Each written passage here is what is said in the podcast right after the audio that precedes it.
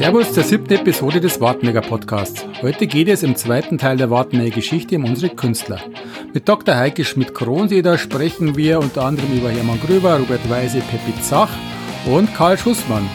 Es geht um einen fatalen Rechtschreibfehler in einem Wartenegger Straßennamen, den Traum eines Wartenegger Museums, Frühstück beim Erdl und noch viel mehr.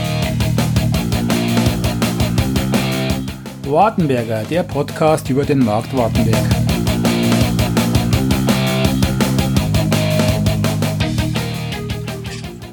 Jetzt habe ich schon gemerkt, ähm, du hast ein sehr, sehr breites Wissen, was jetzt so Mittelalter und äh, die Gepflogenheiten, das Leben etc.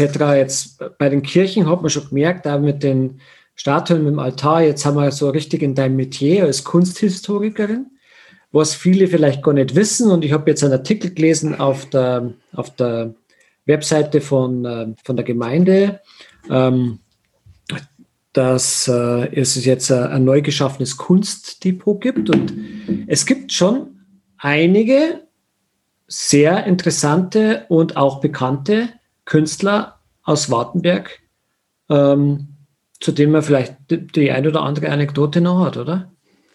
Auf alle Fälle.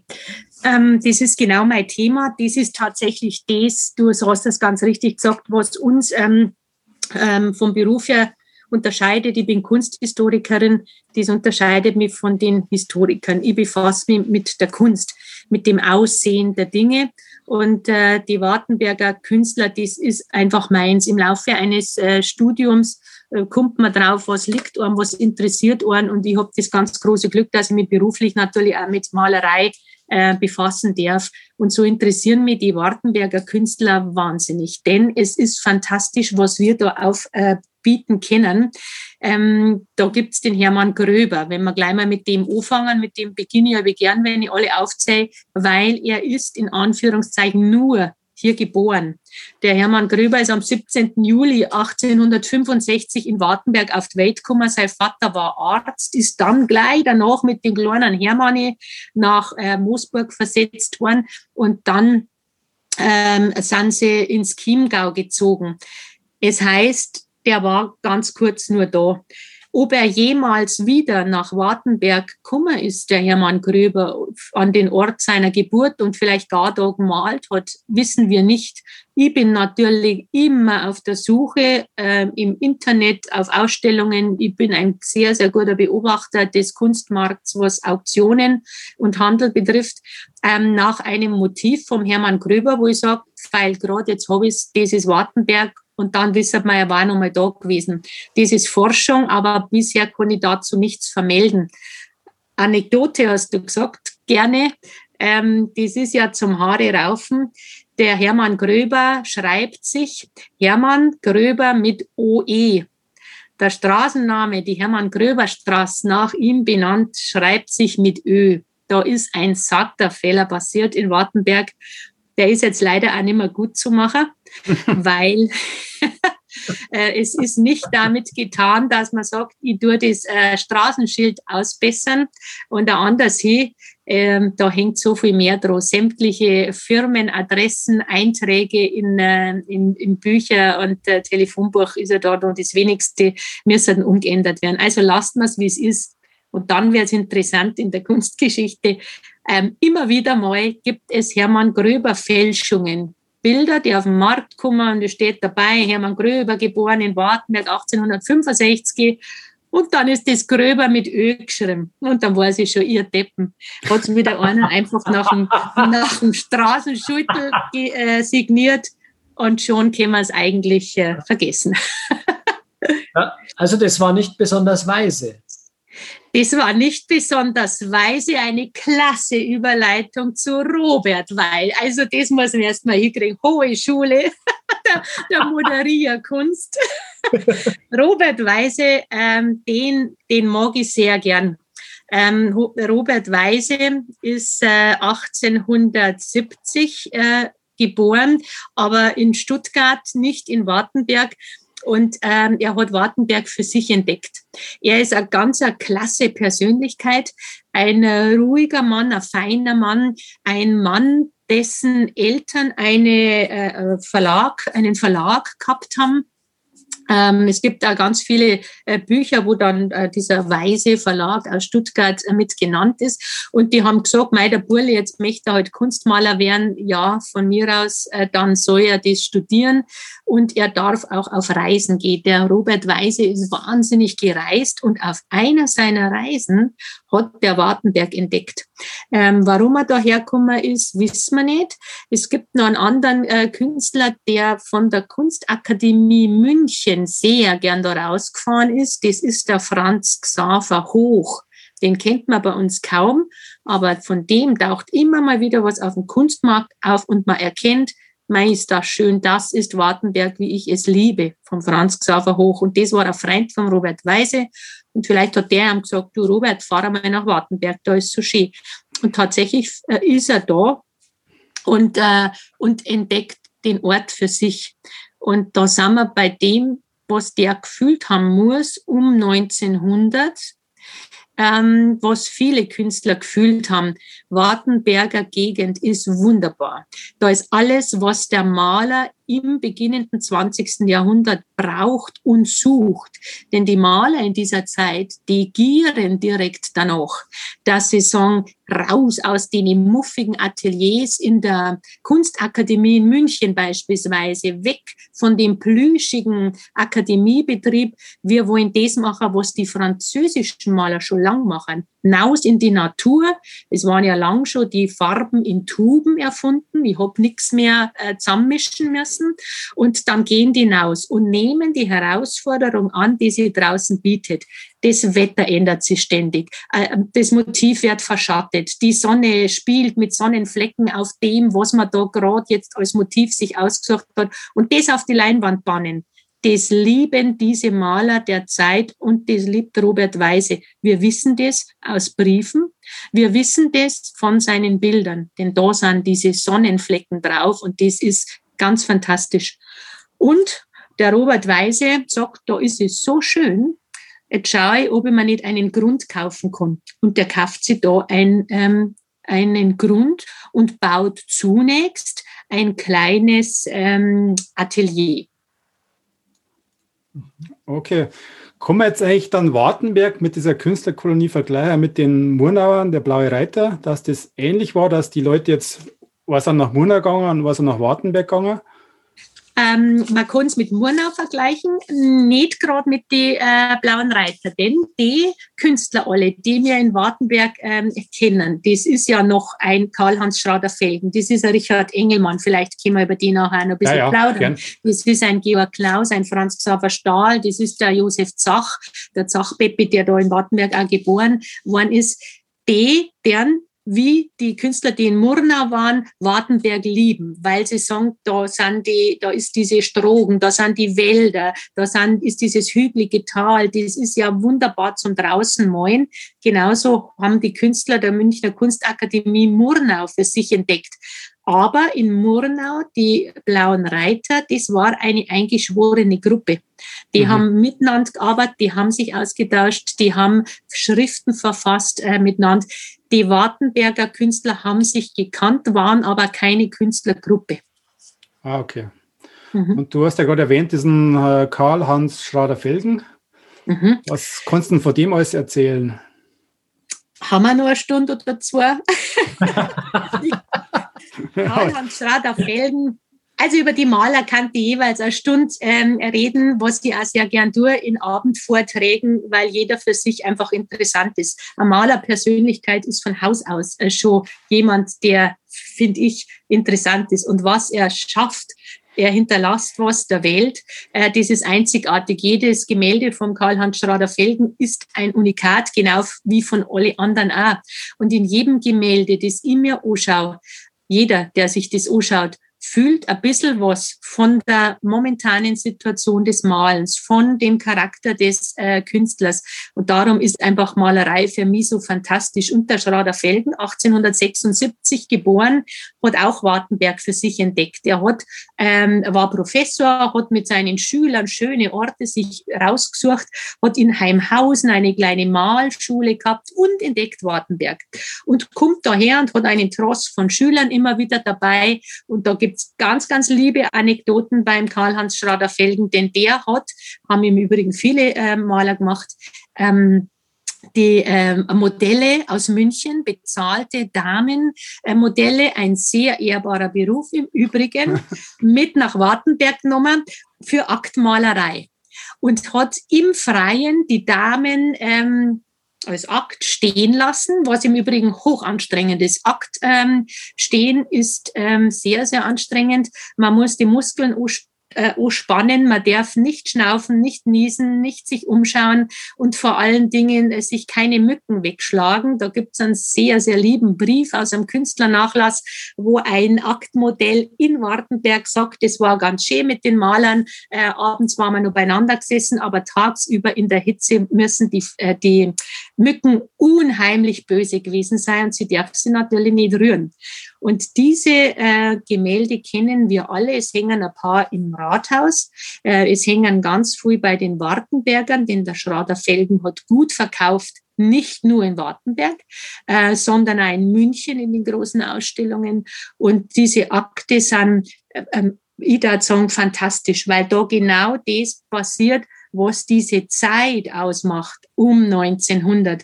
Und ähm, da gibt's diese ja, das ist keine Anekdote, sondern ich finde eigentlich eine, wie soll ich sagen, schändliche, klägliche äh, Geschichte. Wir haben ein wunderbares Bild gehabt im, ihr werdet euch erinnern, im Trauungssaal in, ähm, im Rathaus. Großes Gemälde von Karl-Hans Schrader-Felgen, was ist drauf? Ein See, groß. Ich fühle direkt, äh, wie man gern da neige, Mecha. Das ist ein ganz heißer Tag. So heißt das Bild auch, heißer Tag. Es ist ausgeliehen worden, ich glaube einst vom Herrn Weltrich, weiß ich nicht mehr, aber ich glaube schon, nach Wartenberg, weil es vorher in einem Depot in München war. Und es zeigt Kinder, die spulen da ein bisschen am Wasserrand ähm, und die haben alle nichts an. Nackte Kinder. Und da hat es mehrfach schon Ärger gegeben, weil viele Hochzeitsgäste oder es waren nicht immer viele Hochzeitsgäste da und einige haben gesagt, also das ist ja unerhört, ich muss da dauernd auf die nackerten Burm schauen. Und äh, einer hat sogar uns einmal angezeigt, dass wir das abhängen müssen. Das war unter dem Bürgermeister Manfred Rampft. Und dann hat der gesagt, also das kann ich nicht verstehen. Und ich weiß, ich habe damals einen, äh, eine Abhandlung, einen kleinen Bericht geschrieben, was das wirklich ist. Und das sage ich jetzt auch laut. Wenn jemand so ein wunderbares Gemälde von nackerte draußen spielende kleine Kinder sieht und dabei Böses denkt, passiert das nur im Kopf des Betrachters. Denn gemeint ist damit Leichtigkeit, Luftigkeit, Freiheit. Und das wissen wir doch alle, als wir klar waren, sind wir draußen nackert umeinander gelaufen, in der Sonne und gerade schön war Und äh, niemand denkt da was dabei. Und die Maler haben das auch nicht gedacht. Und äh, dieses Bild ist leider jetzt weg. Es ist wieder zurückgegeben worden und bis heute klafft nur ein weißer Fleck an der Wand, wo es war. Wunderbares Karl-Heinz Schrader-Feldenbild. Und zurückgegeben, zurückgegeben wegen diesem Vorfall oder das Oder? kann ich nicht genau sagen. Es hat heute wieder mal ähm, bissige Bemerkungen gegeben von äh, Besuchern und man hat dann wirklich gesagt, ja, also bevor das alle Unmut hervorruft, und es ist ja eine Leihgabe, man muss dann auch der Ehrlichkeit halber sagen, eine Leihgabe muss man wahnsinnig gut pflegen. Und bevor einmal irgendein Chaos passiert, ist es jetzt weg. Aber wir haben vorher ja schon das Bilderdepot angesprochen. Äh, wir haben genügend schöne Sachen und ich denke, dass da bald wieder was anders hängt. Aber es war ein Hauptwerk vom äh, Karl-Heinz Schrader-Felgen und wie ich finde, klasse, ganz grandios, hohe Kunst. Mhm. Aber der Karl-Heinz Schrader-Felgen war ja politisch auch nicht ganz unumstritten, oder? So ist äh, es. Politische ähm, Einstellungen, sagen wir es. Gute Vorbereitung, ähm, ja, ist so. Ähm, Karl-Heinz Schrader-Felgen ist äh, im letzten Kriegsjahr gestorben, 1945, und es gibt äh, einige Bilder, ähm, wo er Wartenberg in dieser äh, Zeit der 30er, 40er Jahre malt. Und man weiß ja, es war Drittes Reich und wenn ein Fest war, dann waren Fahnen gehisst und dann waren das auch Fahnen mit Hakenkreuz drauf. Es gibt ein Waldfest-Gemälde äh, vom Karl-Heinz Schrader-Felgen und da sieht man das, wenn man es ist einbaut, dass das, also die Fahnen, die man sieht, sind rot und die sieht in der Mitte etwas Schwarzes. Äh, mag sein, weil man weiß, es aus der Zeit, dass es ähm, Hakenkreuze sind. Das darf jetzt noch gar nicht so verwerflich finden. Ich würde auch nicht, wenn er sagt, ähm, er war, das habe ich noch gar nicht überprüft, kann man im Übrigen ganz leicht überprüfen, wenn er bei der NSDAP Mitglied äh, gewesen wäre. Das kann man beim Bundesarchiv mittlerweile ist das geöffnet anfragen. Ähm, das, das weiß ich nicht genau, aber das war. Aber ähm, war auch nicht so schlimm jetzt gewesen für mich, aber was ich ja verwerflich finde, ähm, es ist in einem alten Zeitungsausschnitt aus den äh, frühen 40ern, glaube ich, weil ich eben gerade äh, da ein bisschen forsche, ein äh, Bild aufgetaucht von einer Ausstellung in Freising und da ist doch nicht glatt der Adolf Hitler porträtiert vom Karl-Heinz Schrader-Felgen. Und da muss man sagen, äh, Schraderfelden, den ich gekannt habe bis dahin als Blumenmaler, als Maler der wunderbaren Akte, der Freilichtmalerei, der dient sich quasi an, indem er Hitler porträtiert. Ähm, dann beäuge ich den einfach ein bisschen anders jetzt. Mhm. Nichtsdestotrotz ist er ein fantastischer Maler, wirklich einer der besten, die wir in unserer Künstlerkolonie haben. Und äh, seine Blumenbilder sind fantastisch.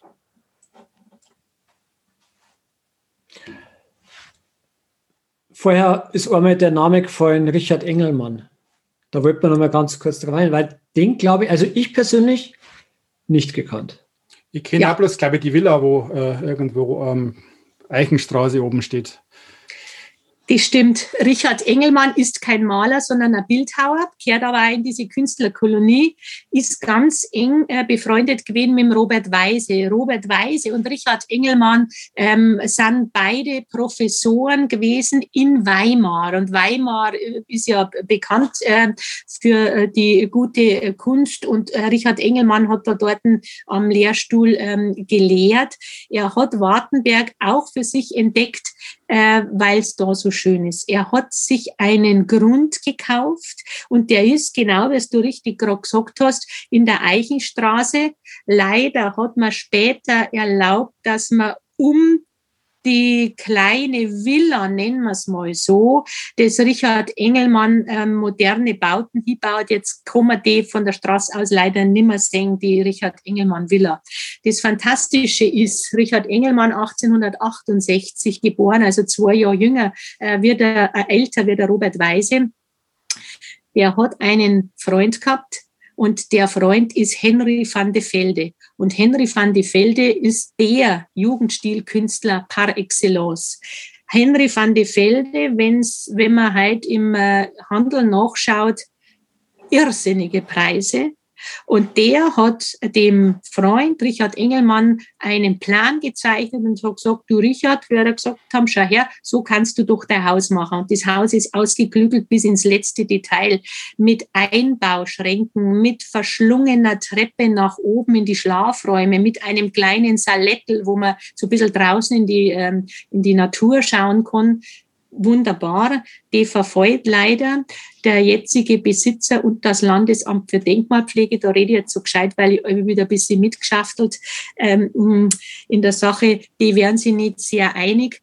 Und ähm, ja, es gibt nämlich neben dieser Villa noch ein Ateliergebäude und das ist meiner Meinung nach jetzt nicht mehr zu retten. Vor ein paar Jahren schon. Und das ist, finde ich, alles wahnsinnig schade, weil der Richard Engelmann Weltruf genießt. Ist das dann im Privatbesitz, dass das, äh, kann ja. man da nichts machen? Na, es gibt äh, vom Landesamt für Denkmalpflege Bemühungen und ich kenne den Besitzer. Das ist ein sehr, sehr netter Mann und auch ein kunstsinniger Mann, ähm, der aber einfach sich nicht, ich weiß nicht, was alles dazwischen steht, die werden sich nicht einig. Mhm. Und äh, so kann man nichts machen. Es ist sein Privateigentum. Es gibt da den Begriff der Ersatzvornahme. Also man bestimmt über das private Eigentum, aber so weit will man natürlich nicht gehen. ja, es gibt Gott sei Dank eine riesengroße, ganz dicke Doktorarbeit über Richard Engelmann und da ist ein fettes Kapitel dieser Villa äh, gewidmet und Fotos sind drin, historische Fotos, jetzige Fotos. Auch ich habe eine große Sammlung von Fotos, so dass wenn es wirklich mal verloren ist, ja, dann können wir alle warnen, aber dann haben wir zumindest das ähm, Aussehen der kleinen Villa noch gerettet. Wir wissen es dann noch. Mhm. Du bist ja Leiterin dieses Franz Xaver Stahl Museums in Erding. Hat der Franz Xaver Stahl auch mit Wartenberg irgendwie Berührungspunkte gehabt? Ja, tatsächlich ist es so.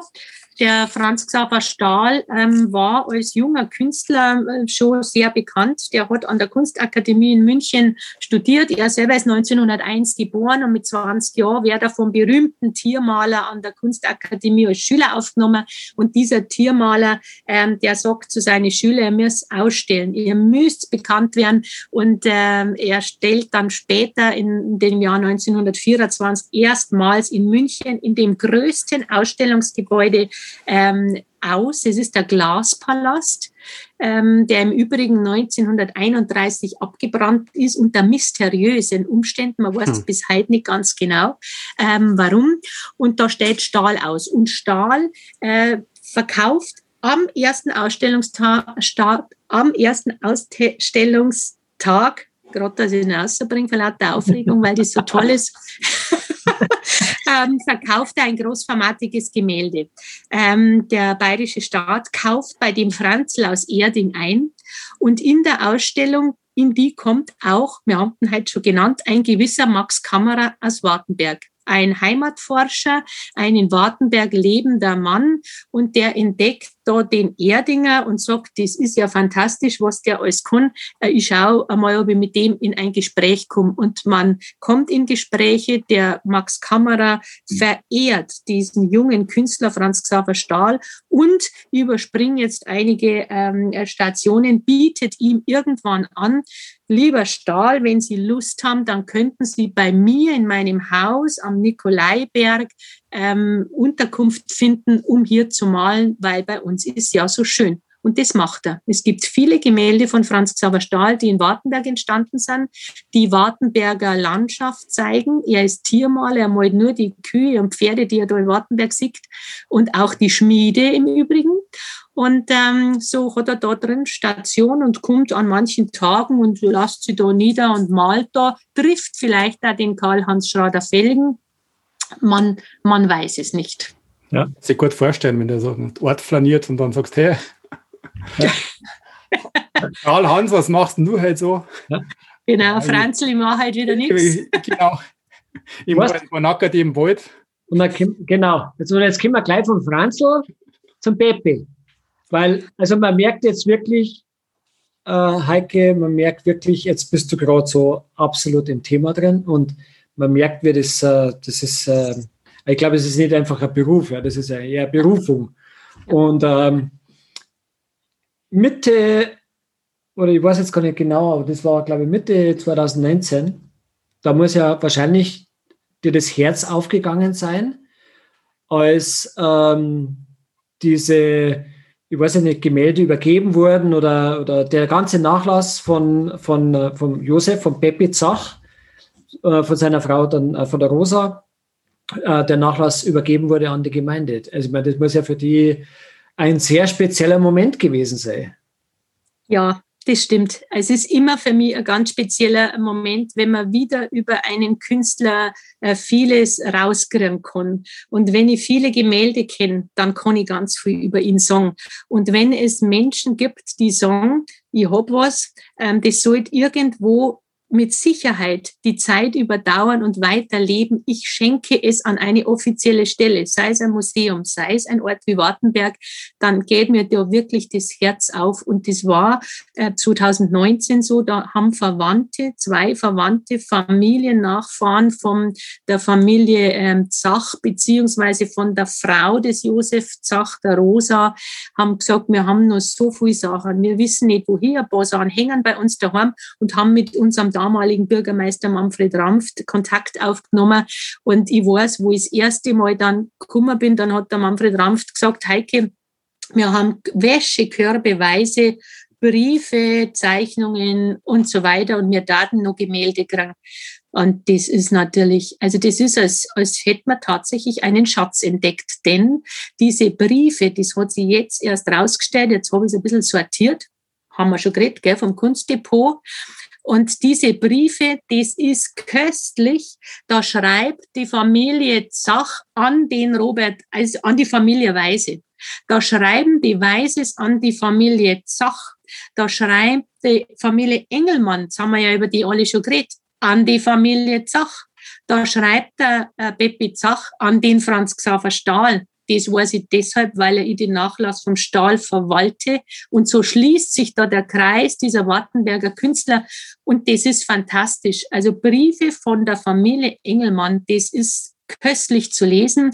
Und ähm, wir haben dann noch zu den Dokumenten und zu den ähm, zeichgrafischen äh, Dingen haben wir noch ähm, Gemälde gekriegt und zum Teil gerahmt oder ungerahmt. Und das ist wirklich schön. Er ist jetzt nicht immer gleich gut gewesen. Und das kann man jetzt alles sagen, weil ich so die ganze Bandbreite vor mir habe und jetzt sortiert habe und alles fotografiert habe. Es sind etwa 150 Gemälde und es dürfen noch einmal, nein, was soll ich sagen, 100 Zeichnungen sein oder 200. Also stößeweise. Ich hab, die habe ich nicht alle fotografiert, die Zeichnungen.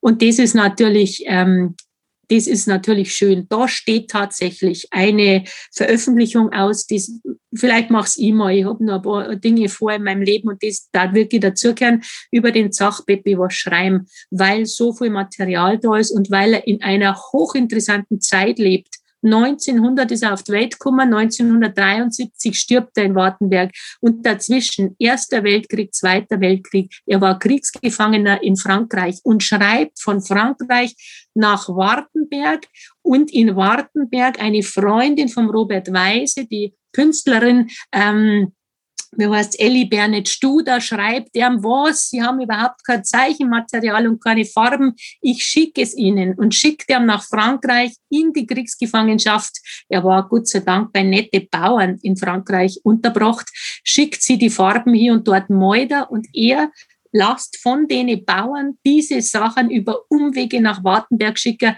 an die liebe Mutter, dass die Mutter sieht, der Burli malt noch in der Gefangenschaft klasse Stoff für eine Ausstellung und für ein Buch. Ihr merkt's, gell? Also das ist jetzt, da geht mir echt das Herz auf über äh, solche Dinge. Stellen wir uns kurz so vor, Kriegsgefangenschaft bei und Unterbrauch bei Bauern. Ja, die haben dort natürlich arbeiten müssen, Kriegsgefangene, und da hat es dann geheißen, ihr werdet verteilt, wie, ähm, und, und die haben dann wie Zwangsarbeiter, die haben dort natürlich äh, auf dem Feld arbeiten müssen, Stallarbeiten, die haben diese Kriegsgefangenen, die haben schuften müssen ähm, und das wieder aufbauen, was der Krieg kaputt gemacht hat.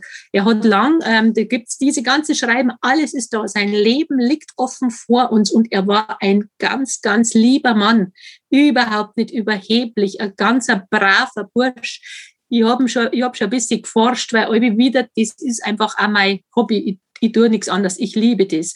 Und habe geschaut, wann hat sie denn der an der Kunstakademie eingeschrieben, der Sach hat der überhaupt in München ein anständiges Kunststudium äh, hingelegt. Ja, das hat er, aber dann ist sein Vater in Wartenberg an einer Bleivergiftung gestorben und der Burli sagt, okay, das ist jetzt schade, ich kann nicht weitermachen, ich komme nach Wartenberg und ich führe das elterliche Farbengeschäft gegenüber vom Bürgerhaus war es ähm, weiter. Ein ganz lieber Mann, der Josef Zach habe ich ein persönlich künstlerisches Erlebnis mit, der, mit dem Baby Zach gehabt. Ich habe mir damals eine Farbe gekauft in dem Farbengeschäft und habe mein Bonanzradl grün angestrichen. War künstlerisch zwar nicht sehr herausragend, aber jedenfalls gibt es jetzt eine kleine Verbindung mit mir und dem Baby Zach. Und schon waren wir bei dem Thema Museum, da gehört dann sowas rein. Farben aus dem Farbengeschäft Zach auf ja, dem Bonanza. Nicht leider. Das Bonanza Ach was. Nein, das, ist, das, war so greislich. Ich glaube, das haben sie weggeschmissen. Kulturvernichtung. Ja. Jetzt, weil wir schon bei diesen ganzen Künstlerkolonien sind, ähm, wie haben die damals gelebt, die Künstler? Wie haben die ihr Geld verdient? Ja, ähm, je nachdem, wie gut sie ähm, bekannt waren. Das ist genau wie heute. Es gehört nicht nur dazu zum Künstler, dass er ein äh, fantastischer Maler, Zeichner, Bildhauer ist. Es gehört auch eine Vermarktung dazu. Die passiert dann, wenn der Künstler sagt, ja, ich nehme an Ausstellungen teil. Denn ich muss ja nicht oder ich darf nicht nur für mich malen und sagen, ach, ist das schön, habe ich eine Freude draußen in der Natur, sondern ich muss mir einem Publikum stellen. Und das kann ich nur da, wenn ich an die breite Öffentlichkeit gehe in Ausstellungen. All die Künstler, die wir jetzt da genannt haben, haben ausgestellt in äh, München im Glaspalast ähm, und haben, sind dort bekannt worden. Da berichtet die Presse, da kommen Leute, die sagen, ich kaufe was vom Stahl oder vom, ähm, vom äh, Schrader Felgen oder vom Robert Weise und ähm, und dann verdienen die damit Geld. Je nachdem, ob das viel ist oder wenig, können sie sich viel oder wenig leisten. In Wartenberg gibt es natürlich ähm, wunderbare Geschichten, die auch stimmen, dass nämlich manche Künstler, wie zum Beispiel, wir haben ähm, vorher vergessen zu erwähnen, ein Schüler ähm, vom äh, Karl-Heinz Schrader-Felgen, der Georg Klaus, der von mhm. Regensburg dahergekommen ist und seinem Lehrer gefolgt ist, der hat nicht so gut verkauft. Er hat sich sehr an der Kunst vom Schrader Felgen orientiert. Und dann haben die Leute gesagt, na, wenn ich schon was kaufe ich durch einen Schrader Felgen, wenn ich ihn mal leisten kann. Und der Georg Klaus hat dann auch oftmals ähm, für das, dass er Lebensmittel sich kauft hat, dann ein Gemälde hergeben. Und ähm, Kunst ist zu jeder Zeit gekauft worden. Man meint immer in der schlechten Zeit oder früher oder in Kriegszeiten wird keine Kunst gekauft. Der Mensch hat von jeher das große Bedürfnis, sein äh, Umfeld, sein Lebensumfeld zu schmücken. Das ist jetzt so ganz leicht, wenn wir ganz weit zurückgehen, Höhlenmalereien und geht bis heute, wo auch Schüler, Kinder sagen, ich mal mir was und häng's mir an die Wand. Oder ich kaufe mir ein Poster oder ich trenne mir ein Poster raus. Der Mensch hat das Bedürfnis und darum die Maler, wenn sie es gescheit machen, haben es gut verdient. Ja, ich weiß zum Beispiel, dass meine Großmutter erzählt hat, dass damals auch nach dem Krieg äh, die Bilder gegen Naturalien tauscht worden sind, weil es halt einfach irgendwie Jetzt? was zum Essen braucht haben. Ich kann genau mir vorstellen, so dass da ziemliche äh, Porträts einfach gegen Eier, Fett, Brot eingetauscht worden sind. Und ganz genau so war es. Im Übrigen überall, dass Künstler zeitweise einfach mit ihrer Kunst versucht haben zu bezahlen. Ähm, meist ist es ja geglückt. In Murnau gibt's äh, ganz, weil wir vorher von der Murnauer Malergemeinschaft und Blaue Reiter geredet haben, äh, gibt's diese nette Geschichte. Ich kann es jetzt nicht sagen, ob es stimmt oder ob es einfach ähm, eine Touristengeschichte ist, äh, wo die Gabriele Münter arm war und gesagt hat, da war ich, ich brauche Kartoffeln und zwar einen ganzen Sack und ich habe kein Geld. Ich habe aber ein kleines Gemälde, ich würde gern tauschen. Und wo der Kartoffelhändler, war es ein Bauer oder war es ein Geschäft, das kann ich nicht sagen, gesagt hat, na wirklich nicht. Also das, das brauche ich nicht, also ein Geschmier, das mag ich nicht. Kartoffeln sollte er ja angeblich geschenkt haben, aber das Pudel hat er nicht genommen. Wenn man sieht, dass 250.000 Euro ein Gabriele Münter Bild jetzt über den Tisch geht, oft, ähm, dann wird sie dir heute noch in den Hintern beißen. ja, ähm, ich glaube, da haben wir jetzt haben wir irgendwas vergessen von der Künstlerkonin, wo wir jetzt noch unbedingt erzählen müssen. Oder Aus der Vergangenheit nicht, wenn ich mich äh, erinnert. Nein, natürlich gab es viele Schüler, die da am Ort waren, die mit ihren Professoren hergekommen sind. Aber das ist natürlich, wir mhm. haben jetzt die Hauptmaler genau. mal genannt. Gell? Dann waren wir jetzt fast chronologisch so die Zeit vor, während und äh, nach dem Zweiten Weltkrieg, aber da haben wir gesagt, das ist so interessant und so umfangreich, dass wir da äh, wahrscheinlich eine extra Episode machen müssen. Das stimmt, weil äh, diese Zeit ist natürlich eine sehr, sehr politische Zeit. Und äh, immer dann, wenn es auch ums Dritte Reich geht, äh, dann muss man sich viel Zeit nehmen und dann kann man da auch nicht in den Plauderton verfallen. Ähm, und das, glaube ich, war dann eine eigene politische Sendung. Ja, ja da war dieser Max Kamera ziemlich äh, wichtige Person in dieser ganzen ja. Geschichte. Das stimmt. Äh, der Max Kammerer war bei der NSDAP und er war der Ortsgruppenführer in Wartenberg. Äh, man konnte es alles nachlesen in den Zeitungsarchiven, ähm, was er alles ähm, getan hat, um den Ort in dieser Zeit äh, wirklich da nach vorn zu bringen und wen er alles hergelockt hat und auf wen er stolz war, dass er ihn getroffen hat. Das steht in den Tageszeitungen, die ja in den ähm, Archiven einzusehen sind. Und ähm, ja, das, wie gesagt, das ja, ist ja gesagt, macht man da eigene Thema. Episode mhm. draus. Ja. Ich frage jetzt einfach mal, weil, also ähm, über die Jetztzeit, ich sage mal, die Christiane Horn ist ja schon ein Begriff. Ich meine, nicht nur, dass jetzt eine Straße nachher benannt ist, sondern ich denke mal schon, viele Wartenberger ist dieser Begriff. Ja? Ähm, sie ist, glaube ich, relativ jung verstorben, ja, im 2001, 2000, 2001. Ähm, und was hat jetzt die Kunst heute in Wartenberg noch für einen Stellenwert deiner Meinung nach? Die Kunst in Wartenberg hat immer noch einen hohen Stellenwert. Also es hört ja nicht auf mit der Christiane Horn, die wirklich eine grandiose Bildhauerin war, die mit 44 ähm, sehr, sehr früh hat versterben müssen. Gott sei Dank gibt es immer mal wieder Erinnerungsausstellungen. Die letzte war erst 2019 in Frauenberg, wo man wieder schöne ähm, Skulpturen und Plastiken von ihr sehen darf. Im öffentlichen Raum gibt's jede Menge in ganz Deutschland. Und zu mir in Wartenberg sind ja Gott sei Dank da privilegiert und haben auf der äh, Strogenbrücke ja den heiligen Nepomuk von ihr, den Brückenheiligen. Und wenn man ins Rathaus kommt, dann haben wir eine Bruni, eine wunderbare Frauenfigur, frech und keck und ganz typisch für Christiane Horn. Und mit ihr hört es ja nicht auf. Wir haben ja immer noch ein vielfältiges Kunst- und Kulturgeschehen. Wir haben ganz viel kulturell tätige Vereine. Jeder Trachtenverein, jeder Verein ist Kultur. Denn Kultur ist das, was unser Leben ausmacht.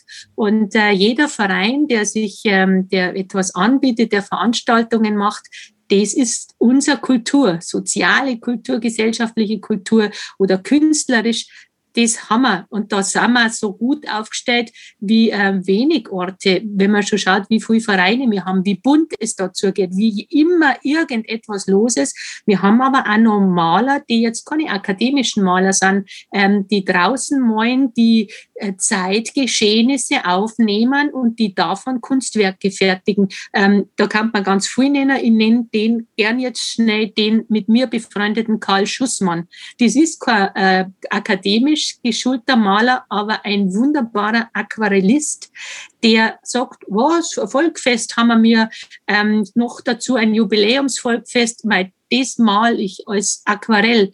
Und schon hat sein Kunstwerk äh, die Einladungskarten und die Speisekarten und die Hinweisschilder geschmückt zum Volkfest. Und ähm, der sagt, ähm, wir haben einen Nikolausmarkt, den Moi, den zeichne die und schon ist der auf Leinwand gebannt oder auf Aquarellpapier. Und wenn er irgendwann sagt, da spendiere ich mal was dem Markt Wartenberg oder man kauft was oder er schenkt her oder Leute bewahren diese Dinge auf. Ich mache jetzt das nur an seiner Person fest. Viele Daten dafür stehen dann bleibt etwas aus dieser Zeit erhalten. Und das ist ganz wichtig. Und wir haben viele Leute, die da dran arbeiten und die das tun. Da ist jeder Musiker, der etwas aufnimmt, ist da genauso wichtig wie der Maler, der was malt, der Bildhauer, der was, äh, was äh, modelliert. Und wir haben Kunst und Kultur ja. in Wartenberg immer noch. Oder zwei verrückte Typen, die Podcasts waren. Das ist ganz wichtig. Das sind die Dinge, die einfach bleiben. Doch, das ist was, was einfach bleibt. Und wenn man dann noch vielleicht ein bisschen mitskizziert und aufschreibt, ähm, sowas ist einfach, sowas ist wichtig. Super, danke, Heike. Dann, da ich mal sagen, leiten wir über zu unseren Rapid Fire Questions. Und unsere erste war, was schätzt du an Wartenberg? Ich schätze an Wartenberg ganz viel. Ähm, es ist äh, übersichtlich für mich, es ist beschaulich, aber auf keinen Fall angestaubt. Das ist, es ist alles da, was man braucht. Das finde ich so toll. Tolle Geschäfte. Wir haben Metzger, Bäcker, Supermärkte. Wir haben alles, was man braucht, äh, was überall nicht gibt. Äh, und ich brauche es doch, kann ich dann beim Gerstner kaufen. es gibt wirklich in Wartenberg alles. Wer sagt, ich liebe ähm, ich liebe die, die Abgeschiedenheit kann diese hier finden. Wer abends Veranstaltungen, wo ich mir gerade über die Kunst und Kultur in Wartenberg rede, der findet jeden Abend irgendwas anders. Und wer sagt, jetzt mag ich Stadtluft schnuppern, der ist ja klein Landshut oder in Erding oder auch in München. Ähm, ich finde Wartenberg klasse. Noch dazu, äh, wenn man Kinder hat, als meine Kinder klar waren, habe ich das wahnsinnig geliebt. Schulen, Kindergarten, kurze Entfernungen, für Kinder und Familien super Ort. Mhm. Ähm, die zweite Frage wäre eigentlich, ja, weil die ersetze ich jetzt, ja, ähm, durch eine Frage, die mir so jetzt irgendwie so die letzten Tage eingefallen ist. Ähm, was du unbedingt in deinem Leben noch machen möchtest, das ersetze ich jetzt mit, du hast die Möglichkeit, einen Tag ins Mittelalter zurückzureisen. Und es darf mich interessieren, welche Zeit, welcher Stand und ähm, wohin? Ja, das ist ja, das ist ja eine lustige Frage. Also natürlich war ich gern Prinzessin, gell, aber ähm, na, tatsächlich im Mittelalter, also war ich sehr gern irgendwo, also in Wartenberg da hat es mir gut gefallen.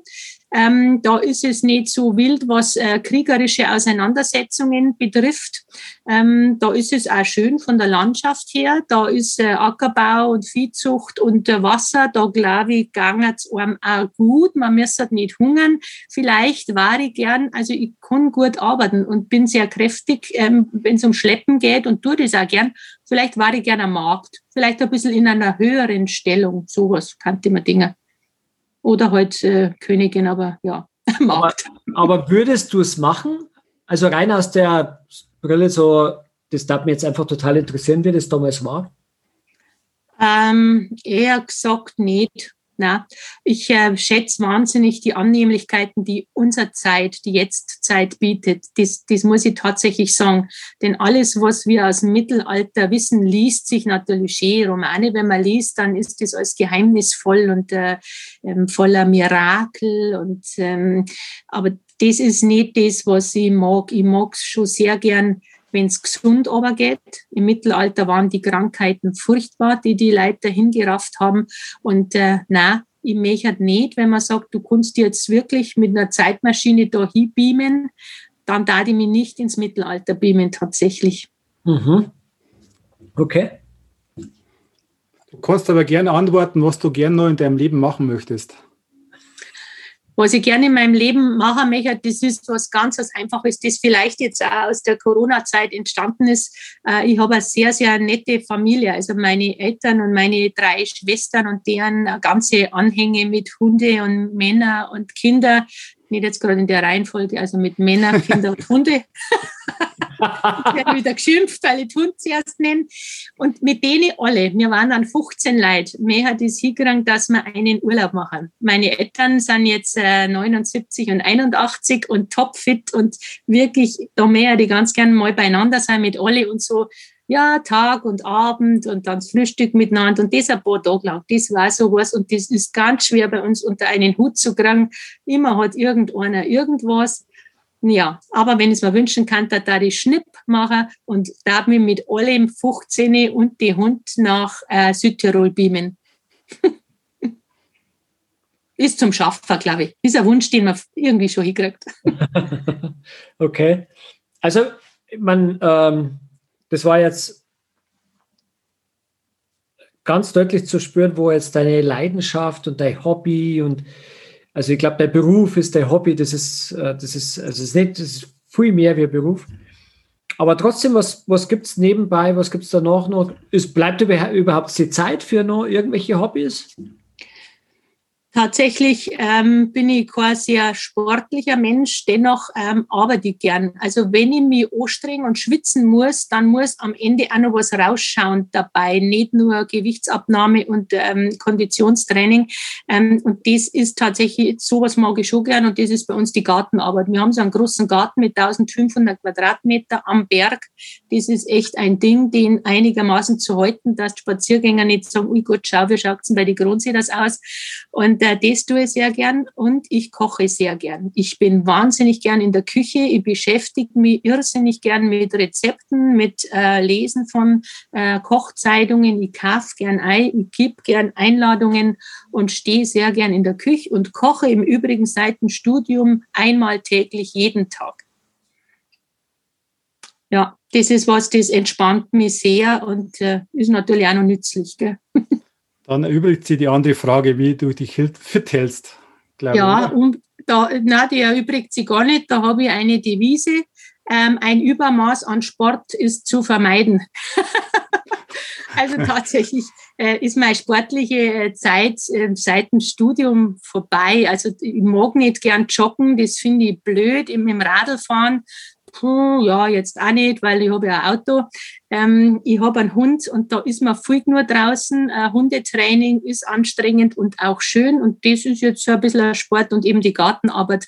Ansonsten halte ich mich fit, indem ich ähm, es uns daheim gut gelassen. Äh, geistige Fitness und Entspannung ist ganz wichtig in der schnelllebigen Zeit. Dafür muss man ein bisschen ein, ein Stündchen am Tag noch sich freischaufeln. Hast du dann ein Morgenritual oder wir schauen so die ersten 60 Minuten deines Tages aus? Die sind immer gleich, dadurch, dass wir einen Hund haben und leider einen Frühaufsteher. Wir nennen sie in der Früh, sie heißt eigentlich Lilly, aber in der Früh ist unser haariger Wecker. Sie kommt um 5.30 Uhr und ab dann ist äh, Halligalli. Dann mag die fressen, das heißt, die steht dann auf. Mein Mo dann auch. Ich mache dann Frühstück. Äh, ich freue mich auf den ersten Schluck Morgenkaffee. Da bin ich auch sehr anspruchsvoll. Ein guter Kaffee ist was wahnsinnig Tolles. Und dann ab in die Dusche, Haarwaschen, Schminken, Ozean dann sind die ersten 60 Minuten rum und die sind jeden Tag gleich. War der Frühaufsteher Hund quasi der Auslöser, dass der Maxi nach Erding gezogen ist, damit er endlich mehr ausschlafen kann? Nein, äh, das glaube ich nicht. Der Maxi, der Maxi Morni war heute noch da, weil es im Kinderzimmer sehr gemütlich ist und die Mama kocht ja so gern. Aber wir waren der Meinung, es ist schön, wenn äh, die Kinder auch ihre eigenen Flügel ausspannen. Und er hat sich auch gefreut. Also die Wohnung, die er hat, die ist ja Partyzone gewesen. Mittlerweile ist er ja sehr viel ruhiger und äh, das taugt ihm ganz gut. Also er hat es sehr, sehr schön und kommt Gott sei Dank sehr oft und liebt Wartenberg. Der Maxi äh, wird in Wartenberg, irgendwann hat er gesagt, baue ich da, weil ich bin ein Wartenberger. Das freut mich sehr.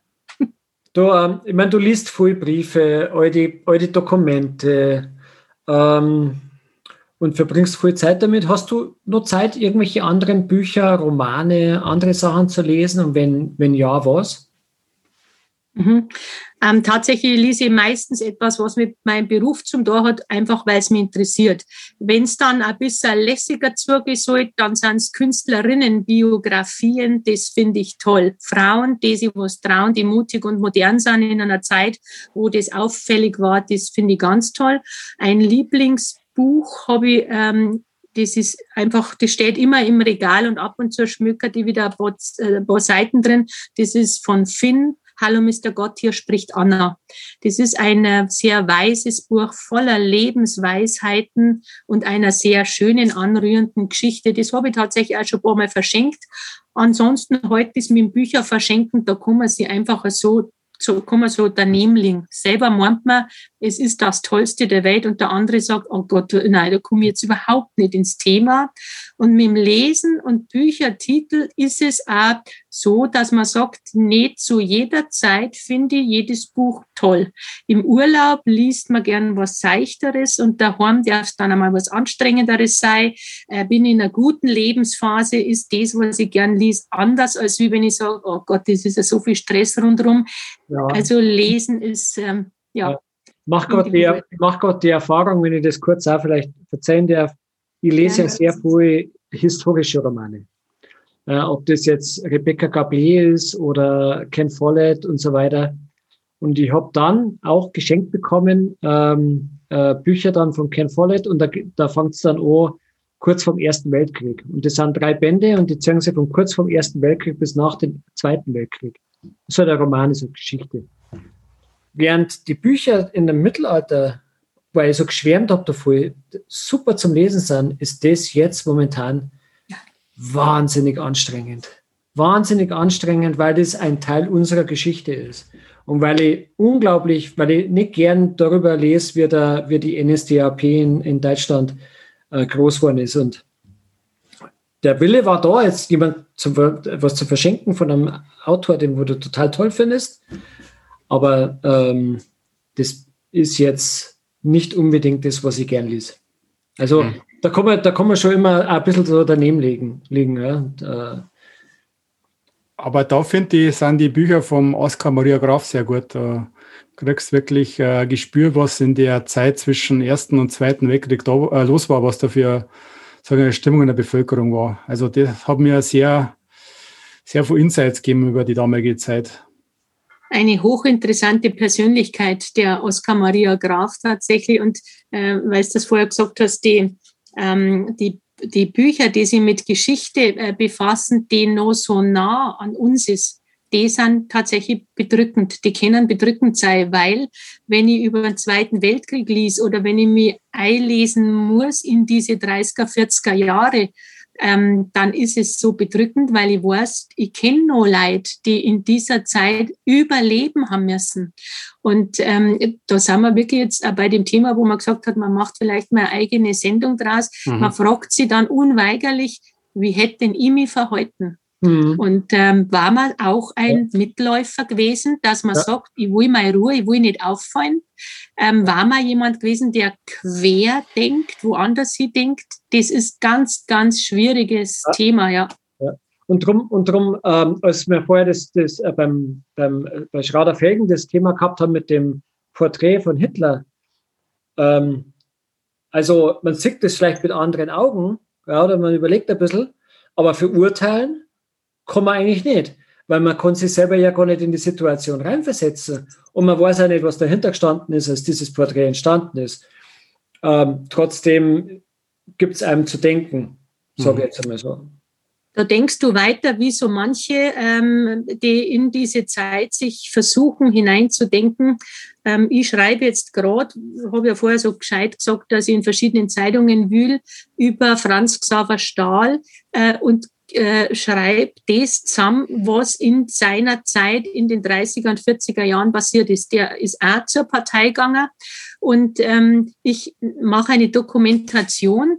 Alle Quellen, die ich habe, Briefe vom Max Kammerer, äh, Briefe vom Stahl an und so weiter, all das wird jetzt einmal zusammengefasst und ich erwische mich auch immer dabei, dass ich sage, wie war denn ich jetzt da gewesen? Hätte ich auch gesagt, mei, lasst mir mal Ruhe, wo ich und wo soll ich unterschreiben und dann bin ich wieder, dann habe ich diese Repressalien nicht mehr oder mhm. es ist ganz ein schwieriges Thema, ja. Ja, ja, absolut, absolut. Und wir sollten uns nicht anmaßen, zumindest die jüngere Generation, entscheiden zu wollen, ob das gut oder schlecht ist, weil wir einfach nicht wissen, was dahinter steht.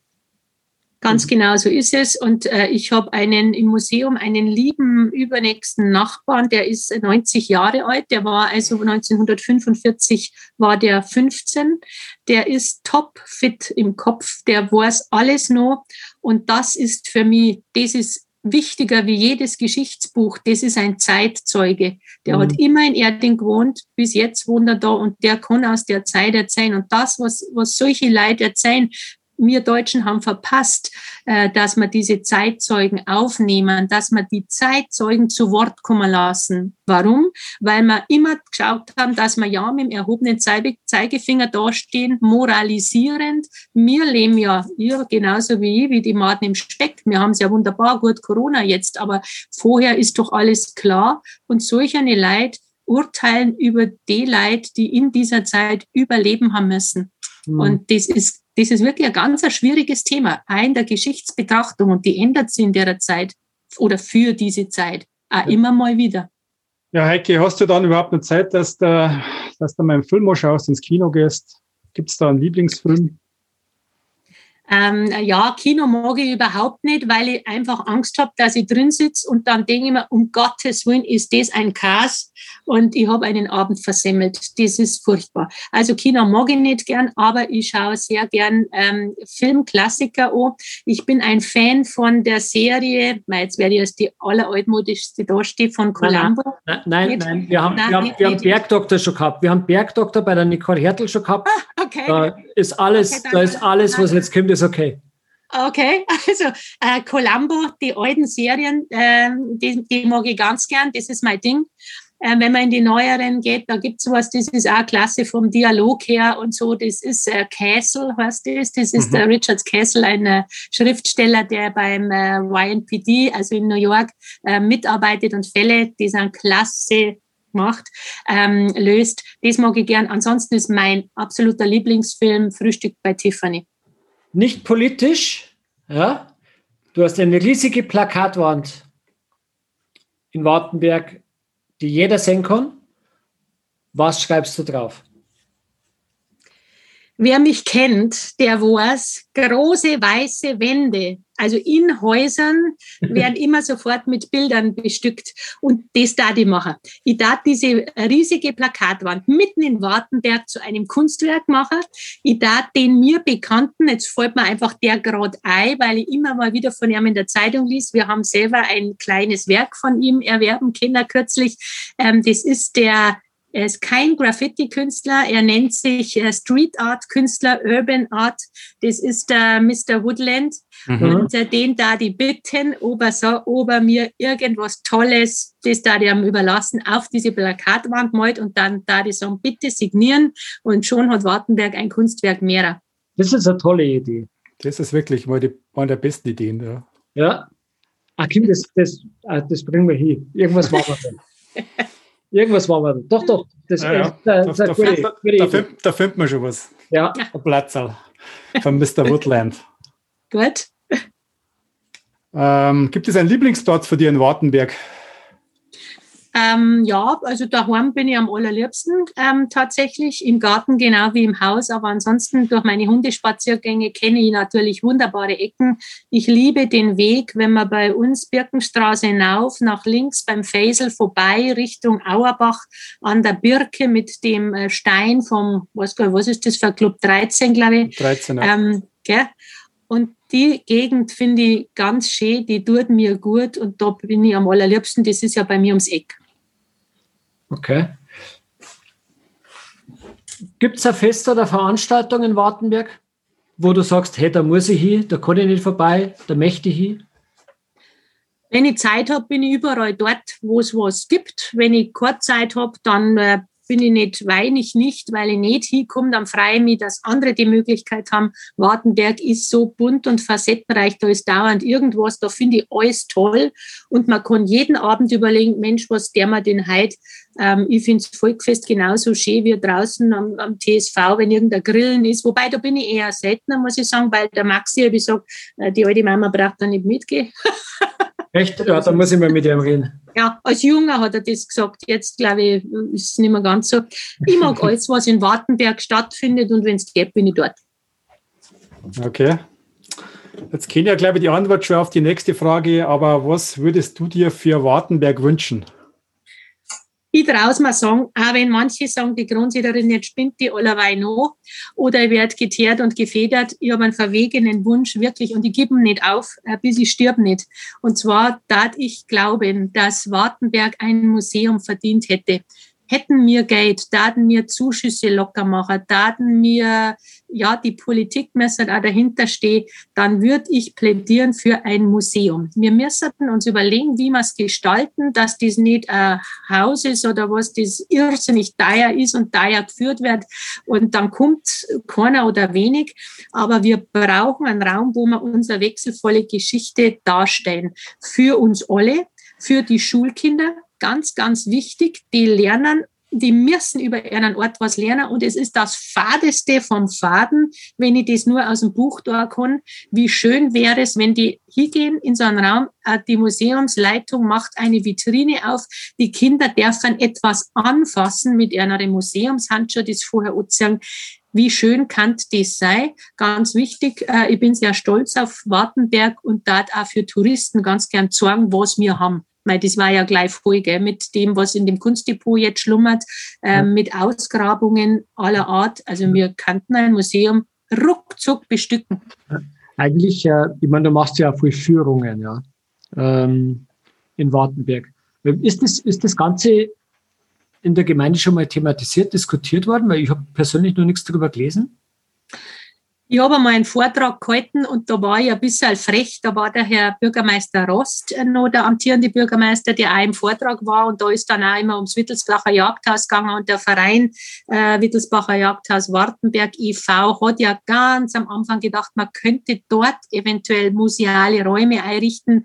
Und dann habe ich in meinem Vortrag immer von der schönen Kunst geredet, die ich da in Bildern gezeigt habe und habe, wie gesagt, in Ermangelung eines Museums müssen Sie es jetzt an der Leinwand sehen ähm, und das hat dann aber schon bald die Zuhörer genervt.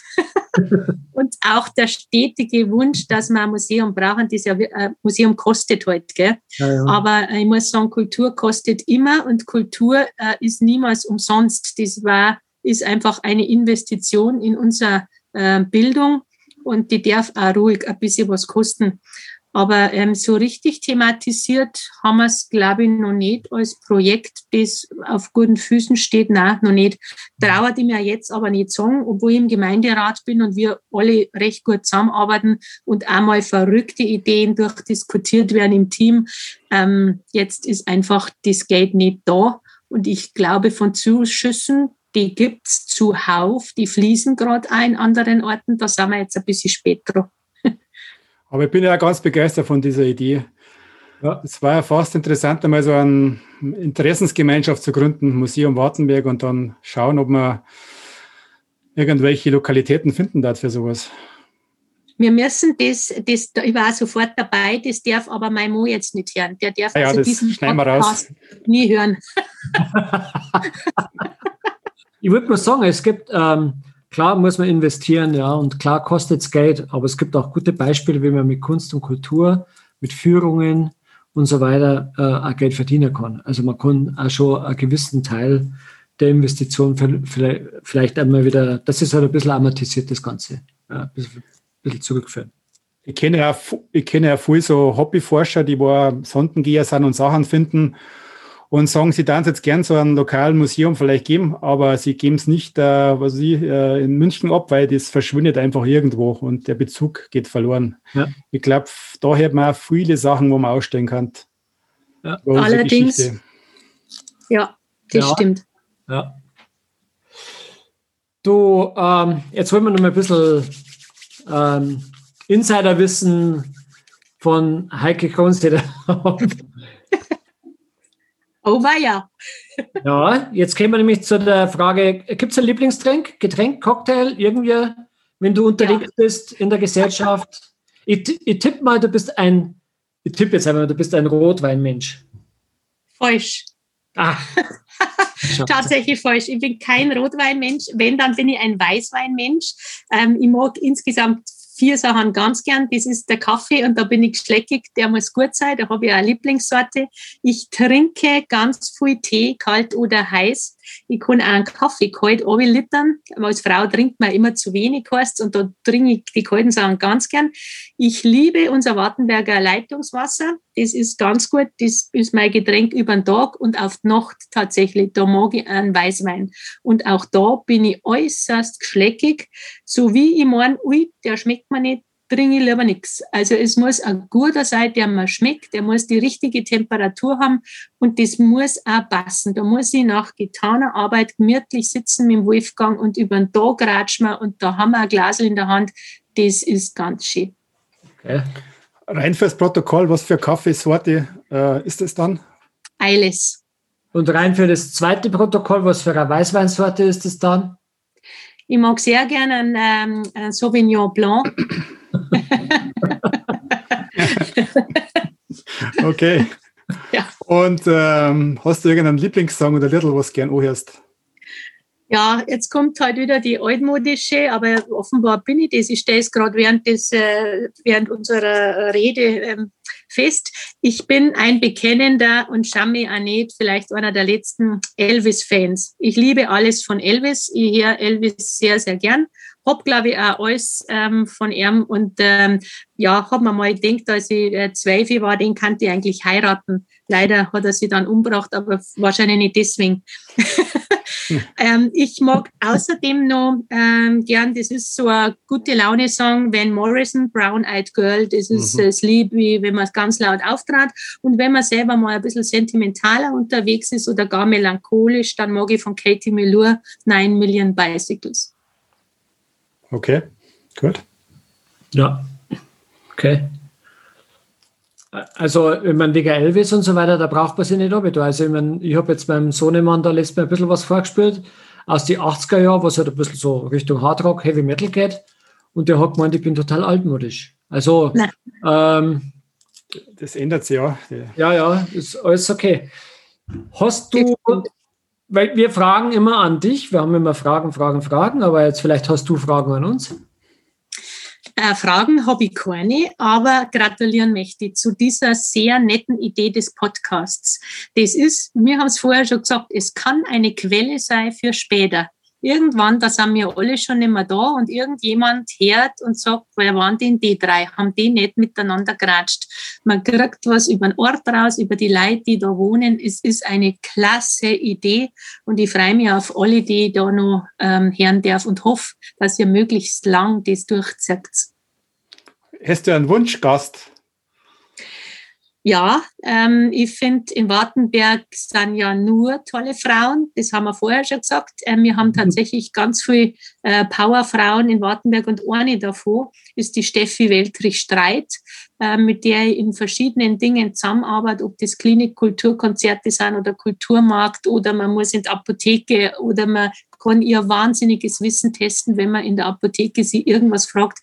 Ähm, die ist eine richtig nette, tolle Frau. Die darf mich sehr interessieren in so einem Podcast. Okay, ja, dann bemühen wir uns drum. Mhm, absolut. Okay. So, wenn jetzt nach diesem Podcast Leute sagen, oh, da möchte ich jetzt mehr wissen und da möchte ich mehr wissen. Was ist die beste Möglichkeit, mit dir in Kontakt zu treten? Dann sollen sie mich anrufen mit zu Kaffee und Kuchen oder Torte einladen. da plaudert die echt, die erzählt die ganz viel, wenn sie dann uns ein paar Häppchen haben, natürlich. Na, man kann mich jederzeit anrufen. Wie gesagt, altmodisch. Ich stehe im Telefonbuch in Wartenberg. Äh, meine Handynummer ist überall veröffentlicht, ob das auf der Museumsseite ist man kann äh, mir ein E-Mail schreiben, die ist auf der Wartenberg-Seite als Gemeinderätin. Man kann mir ein WhatsApp schreiben und was ich auch sehr gern mag und jetzt wirklich selber wieder angefangen habe, man kann mal einen Brief oder eine Karte schreiben und man sieht wieder eine Handschrift von jemandem, wo man sagt, ach, ist das nett. Das darf man auch da. Ah, gut. Gut. Hört sich gut sich noch äh, Frühstück bei Hertel mit Heike an. Ja, gern, sehr gern. genau. Ja, da habe ich Zeit. du, ich habe noch, ich habe noch, also eigentlich sind wir jetzt, ähm, sind wir jetzt ähm, eigentlich durch, ja. Wir sind jetzt am Ende von unseren Fragen, aber ich habe, eine habe ich noch. Ähm, anfangs hat es der Michi schon gesagt, in dem Steckbrief stehe du bist die Nichte von Hans Zedmeier. Das habe ich ja gar, das habe ich nicht gewusst. Und ich weiß natürlich, den Hans Zedmeier kenne ich selber nur so als Kultusminister und habe dann einmal ein bisschen ge, gegoogelt und habe gesagt, okay, äh, schaut es aus mit, mit dem Onkel Hans. Also der Onkel Hans, der ist ja, also, und ich weiß ja gar nicht, ob das Zufall ist oder ob das dann irgendwo in der Familie drin ist. Ich weiß ja gar nicht, wie viel Verbindung zu ihm, zu, du, äh, du zu ihm hast, aber er hat Geschichte studiert. Ähm, er war Lehrer in Freising. Ähm, er war in der Politik, genauso wie du. Ähm, Habt ihr irgendwie eine, bestimmte, gibt es da irgendwas zwischen euch oder liegt es einfach in der Familie oder ist der, weil die Parallelen sind schon äh, verblüffend. Ja, das stimmt. Das habe ich ähm, nach meinem Studium tatsächlich festgestellt, weil ich habe schon Kunstgeschichte studiert. Da ist er erst Kultusminister geworden. Das ist jetzt schon mal, das muss man schon sagen. Ich war zuerst dran mit der Kultur und er ist nachgezogen. Ah. So muss man sagen. Aber mein Onkel Hans ist wirklich ein sehr äh, brillanter Mann, ein netter Mensch. Wir sind in enger Verbindung, weil in meinem Elternhaus wohnt ähm, die Familie Zebmeier nebenan. Also der Onkel Hans war immer unser Nachbar und ist heute noch und wir, man sieht sie, man trifft sie, man ratscht, man hat ein gutes Verhältnis. Ähm, dass das jetzt so ist, unsere Lebenswege, ähm, wie du gerade geschildert hast, das ist tatsächlich Zufall. Ähm, ein bisschen ähm, ähm, ist so, dass ich wollte ab der zweiten Klasse Lehrerin werden. Das war mein fester Wunsch, weil alle rundherum sind Lehrer. Da mag vielleicht auch der Onkel Hans eine Rolle gespielt haben, weil ich festgestellt habe, der ist Lehrer, mein eigener Papa ist Lehrer, ähm, mein Opa war Lehrer. Aber das habe ich dann aufgegeben, als ich gemerkt habe, man kann Kunstgeschichte studieren. Dann war das ganz schnell vorbei und dann habe ich gewusst, das ist meine Bestimmung. Mhm. Ja, okay. Und Politik, weil wir Politik geredet haben, da bin ich vielleicht nicht gerade die große Freude meines Onkels, weil ich bin ja bei den Freien Wählern und mein Onkel Hans ist ja ist ja CSU-Mann. Naja, aber ich meine, er war stellvertretender Ministerpräsident. So er, ist war, es. er war dann auch nicht nur Kultusminister, sondern er war Minister für Wissenschaft und Kunst. Ja, Da waren wir wieder. Ja, Ja. Da schließt sich der Kreis wieder.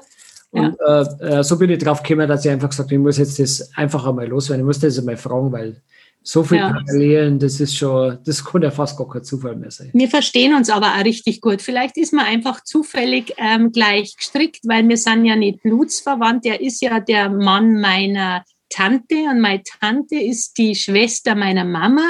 Also bin ich mit dem Onkel Hans nicht blutsverwandt. Okay. Aber vielleicht, wir verstehen uns einfach gut. Wir haben uns immer gut verstanden. Aha. Ja, gut.